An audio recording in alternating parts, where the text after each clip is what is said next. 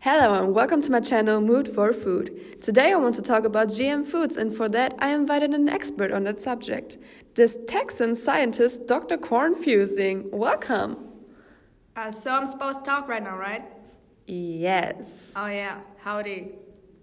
Hi. so my first question is, do you enjoy eating fruit salad? Well, only if it's not genetically modified. That's a great way to start this interview.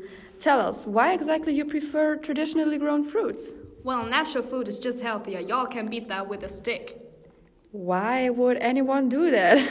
Oh, precious, that means it's so good you can't pass it up. How come? While some crops are modified using the DNA from viruses and bacteria, what if new diseases emerge?